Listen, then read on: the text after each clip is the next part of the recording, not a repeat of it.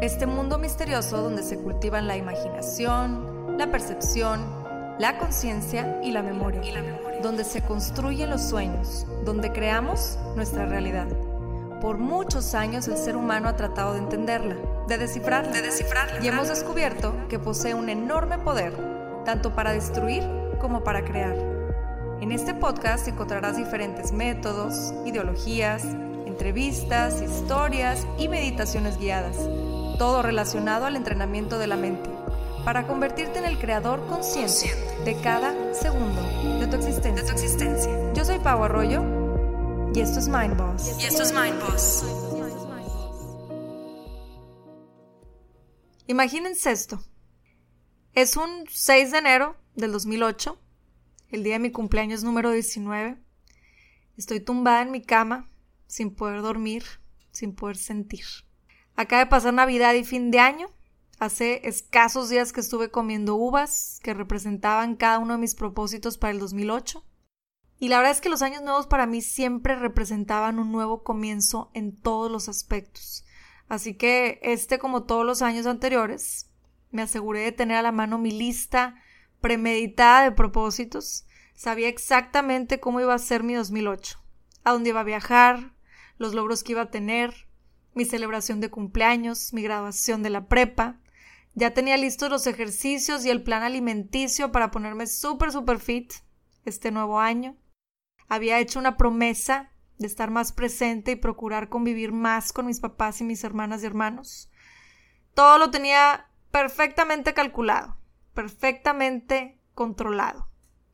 La sensación de tener todo bajo control hacía que yo sintiera pues lo que yo llamaba paz, porque al yo tener todo bajo mi control y mis fríos cálculos, pues qué podría salir mal, ¿no? Sin embargo, aquí estaba, tumbada en mi cama, viendo el techo. Había perdido el control. Apenas íbamos en el sexto día de este nuevo año, de este 2008, y yo ya había perdido el control. Todas mis ideas, todas mis metas, mis sueños, todo se acaba de deshacer. Como humo en el aire literal que desaparece. Había fallecido mi papá. Estaba en shock, no lo podía procesar, no sabía qué sentir, no sabía cómo vivir en ese momento. Me inundaban las emociones de tristeza, de culpa, de impotencia, y eran tantas y tan rápido llegaban a mí que mi cerebro, en un acto como de tipo mecanismo de defensa, lo bloquea todo y no puedo ni siquiera entender qué siento. Lo único que sabía es que estaba perdiendo el control. No les miento que me pasé los siguientes seis años de mi vida tratando de recuperar el control. Porque esta vez no se me iba a ir de las manos. A mí no me volvía a pasar algo así que me sacudiera el piso y me dejara vacía por dentro sin saber qué hacer o qué sentir. Me pasé los siguientes seis años evadiendo mis emociones. Literalmente conservé el mecanismo de defensa que mi cerebro había adoptado ese día que falleció mi papá. Aquel mecanismo que bloqueaba cualquier emoción que representara un aparente riesgo para mí y no me permitía sentir, no me, no me permitía sentir tan profundo porque entonces estaría perdiendo nuevamente ese control. Y bueno, como ya sabemos, en esta vida se viene a disfrutar y también a aprender. Y se podría decir que de la única manera en que los seres humanos podemos aprender para seguir evolucionando es a través de las experiencias que denominamos como negativas. Porque las positivas son precisamente la parte del, disfrute de la vida, ¿no? si lo permitimos, claro. Pero ¿qué pasa? Que le agarramos un miedo impresionante a esas experiencias que nos dejan un mal sabor de boca. Queremos puro disfrute y entonces las evitamos a toda costa, evadiendo. Y la vida es sabia, tan sabia, que ya sabemos que si no aprendemos y aceptamos esas lecciones, si nos aferramos a evadirlas, a sacarles la vuelta, nos las vuelve a mandar una y otra y otra vez hasta que la lección haya sido clara, hasta que hayamos aprendido. Y entre el 2013 y 2014 me pasó precisamente esto en mi vida. Yo tenía un tema no resuelto con el control y como en seis años no me permití aprender, entonces aquí venía de nuevo mi lección y ¡pum! Ansiedad y depresión. vuelvo a perder el control, se me mueve todo el suelo, mis planes de boda en puerta, mis metas, mi visión del año, todo otra vez, aparentemente fuera de mis manos, ¿no? Y ni modo, a volver a empezar. Nada más que esta vez el que se moría no era mi papá, era yo. El proceso de ansiedad y depresión, como les he platicado en episodios anteriores, duró aproximadamente un año hasta que entendí la lección que no existe el control. Es una mentira que llevaba años contándome. Es una ilusión. Y de esto precisamente es de lo que vamos a hablar en este episodio. Estaríamos mintiendo si cualquiera de nosotros, seres humanos, dijéramos que nunca hemos sentido la necesidad de tener el control. Todos hemos pasado o vamos a pasar por esto. Incluso quienes se consideran iluminados muchas veces se habrán topado con la falacia de querer controlar sus pensamientos, acciones y emociones. En algún momento de nuestras vidas, y hay quienes incluso todo el tiempo, tenemos esta necesidad de cerciorarnos que nuestra vida va por un camino predeterminado. Queremos un carril de boliche con las cositas esas que le ponen a los lados a los niños para que no se salga la bola, porque creemos que sería lo ideal, ¿no? Que entonces no tendríamos que sufrir, no tendríamos que batallar, la bola se iría derecho. ¿Y qué no es eso lo que merecemos? ¿Qué no es eso lo que estamos buscando constantemente? El control o la falacia de control específicamente ha sido estudiado a lo largo de los años. Y me pregunto, ¿será que insistimos en controlarlo todo para no sentirnos controlados? El control se trata de una distorsión cognitiva o error de pensamiento en el que las personas sienten que tienen que tener manejo y responsabilidad excesiva y total sobre cada acontecimiento de su vida, ¿no? Puede llegar a ser sumamente frustrante el hecho de querer controlar absolutamente toda nuestra vida porque sí o sí va a llegar un punto en donde nos vamos a dar cuenta de que lo único que podemos realmente, y por así decirlo, controlar nuestros pensamientos. Aunque yo más bien cambiaría la palabra control por dominio. Hay una diferencia, de hecho, importante entre controlar y dominar. Y de hecho hace ya tiempo que empecé a cambiar la palabra control por dominio, gracias a una gran maestra que tuve de meditación pragmática, que estoy segura que va a escuchar este episodio, que me ayudó a comprender la diferencia. Saludos, Isa. Y a como yo lo entendí, el control implica mucha resistencia e inflexibilidad por parte de quien quiere controlar. Y al ser inflexibles nos vamos a topar con muchos obstáculos, porque el hecho de querer todo a nuestro modo sin permitir que las cosas fluyan hace que nos atoremos aún más. Al querer controlar una situación o circunstancia o incluso persona, estamos bloqueando nuestra capacidad de ver qué más tiene que ofrecer, qué más tiene que ofrecer mi pareja, qué más tiene que ofrecer esta experiencia que estoy viviendo, qué más tiene que ofrecer estas emociones que quizá no sean de mi agrado. Vamos a imaginarnos por un momento que eres esa novia o ese novio celoso y quieres controlar cada movimiento, cada acción, cada llamada y mensaje de tu pareja. Seguramente estás sufriendo muchísimo. ¿Por qué? Porque como no existe el control te estás frustrando y te estarás preguntando, ¿cómo que no existe el control? Claro que puedo controlar a mi pareja. Le puedo restringir sus amistades, sus salidas, puedo dejarle súper en claro que yo mando y que si no me hace caso me va a perder. Y te voy a demostrar cómo el control es una ilusión. Aparentemente muy palpable, sí, pero una ilusión al fin. Una ilusión que trae consigo otra ilusión, la ilusión de tener entre comillas paz. Pensamos que al tener el control de las situaciones o personas vamos a poder generar paz en nuestro interior, cuando en realidad es a la inversa. Por más que te esfuerces, no vas a poder controlar cada movimiento de tu pareja. Por más que estés encima de esa persona, por más que quieras controlar con quién habla, lo que hace, lo que no hace, es imposible. Porque finalmente esa persona va a terminar haciendo lo que quiera hacer en el momento en que tú no estés. Porque muy probablemente te terminará dejando. Nunca vas a ver lo que tu pareja tenía por ofrecer, porque estás muy ocupada o ocupado buscando lo que esconde. Y lo más probable es que sí termine escondiéndote cosas por el hecho de no poder ser ella o él mismo contigo. Y porque finalmente, si entendemos que lo que tiene que suceder sucede y lo que no, no, nos damos cuenta de que en realidad nunca hubo control. De hecho, lo que hubo fue mucha, mucha frustración, mucha resistencia, o como yo lo llamaría, mucha energía atorada. Cuando vemos situaciones en donde aparentemente hay algún tipo de control, es simplemente un proceso en tipo stand-by. ¿Qué quiere decir esto? Que eventualmente eso va a cambiar, porque no hay absolutamente nada permanente. Y cuando hay mucha energía atorada, como es en el caso del aparente control, suele doler mucho en el momento en que eso cambia, cuando se desatora, cuando se, deshace el nudo, ¿no? Es un proceso que puede resultar difícil. Imagínate una manguera con un nudo. Abres la llave del agua, que representa la energía, empieza a fluir, pero se atora en donde está el nudo. ¿Y qué pasa? Que se va acumulando ahí, está haciendo presión. Cuando deshaces el nudo de la manguera, ¿qué pasa con el agua? Sale disparada, ¿no? Así igual es con la energía. Hay que dejarla fluir, si no se atora.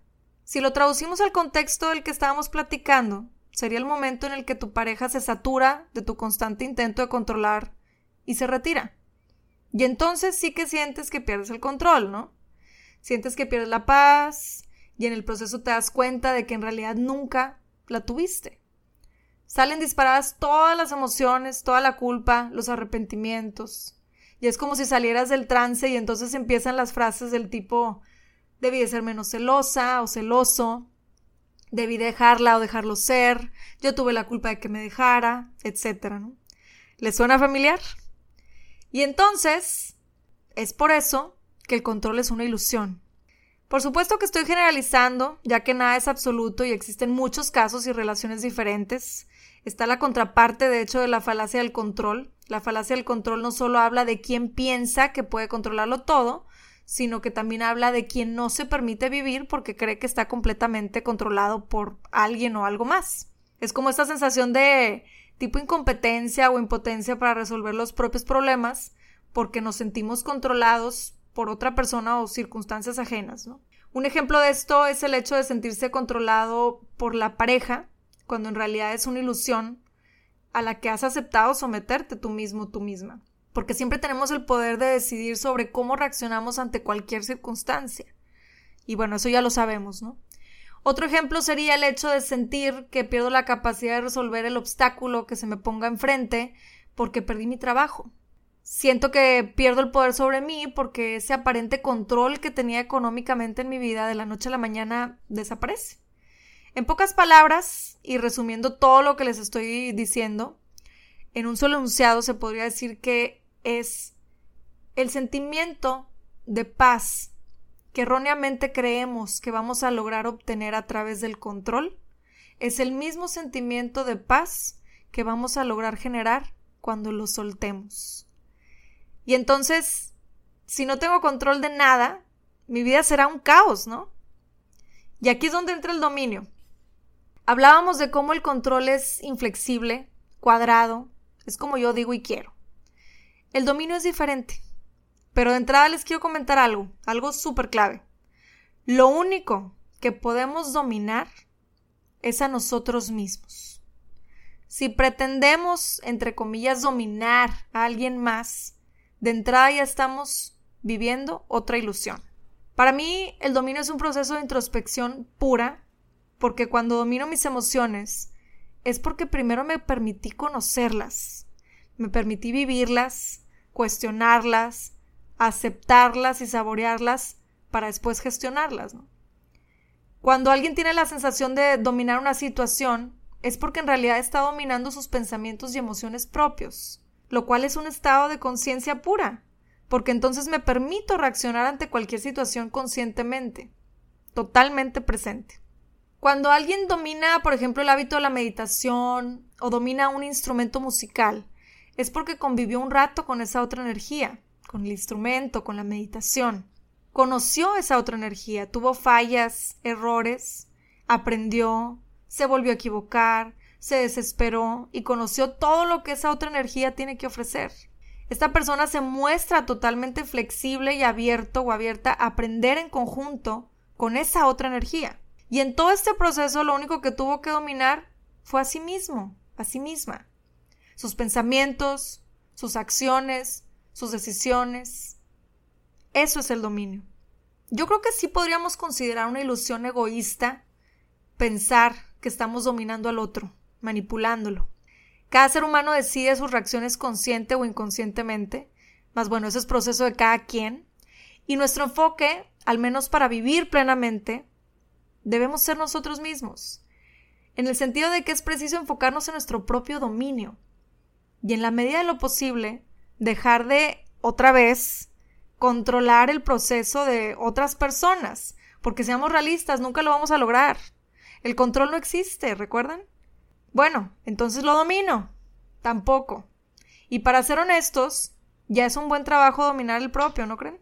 No sé si les ha pasado, pero conforme pasan los años me he dado cuenta de que en verdad, la neta, muchas veces sí nos complicamos mucho la existencia. Hay veces que las respuestas a nuestras más preocupantes dudas son tan obvias y están tan a nuestra vista, pero nos, hemos acostumbrado a complicarlo todo tanto que no las vemos. Soltar el control, de hecho, puede llegar a ser así. Algo que vemos como lo más complicado que nos han propuesto hacer, o incluso algo que ni siquiera estamos considerando como opción.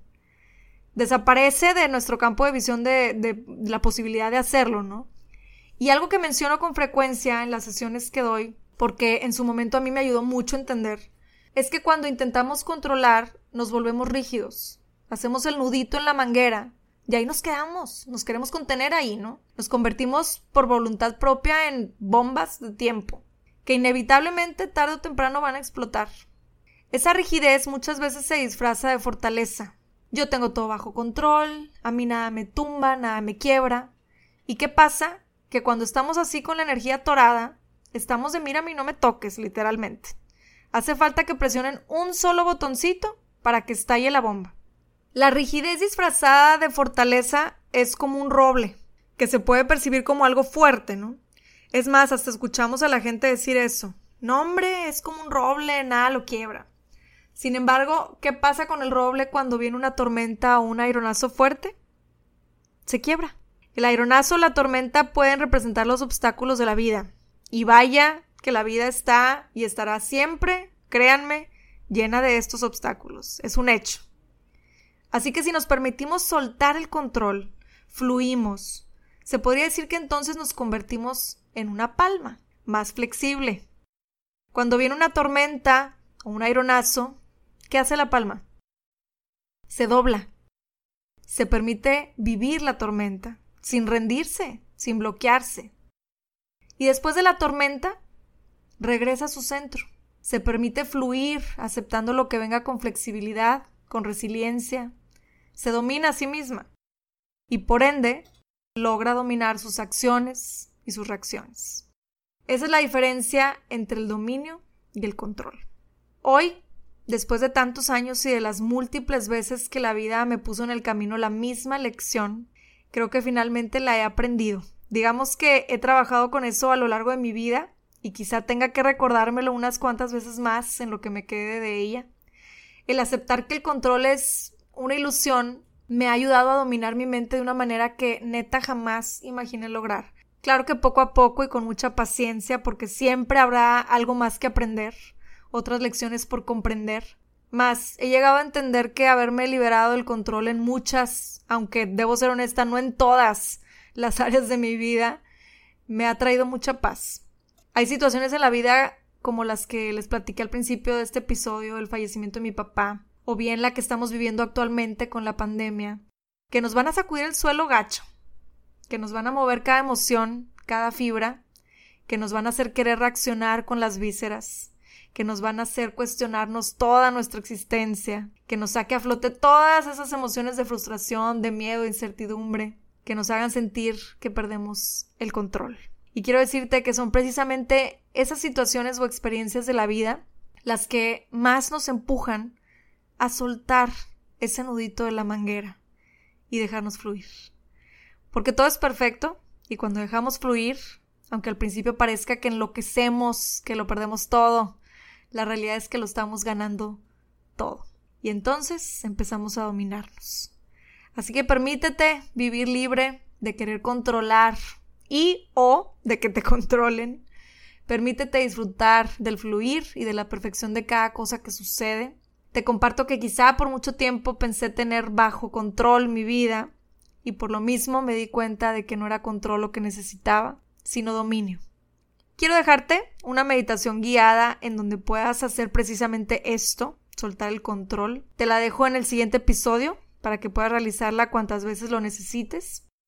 Y bueno, antes de despedirme, ya por último recordarles que la semana del 27 de abril al 3 de mayo vamos a estar realizando meditaciones guiadas en vivo directamente en Instagram, en mi cuenta.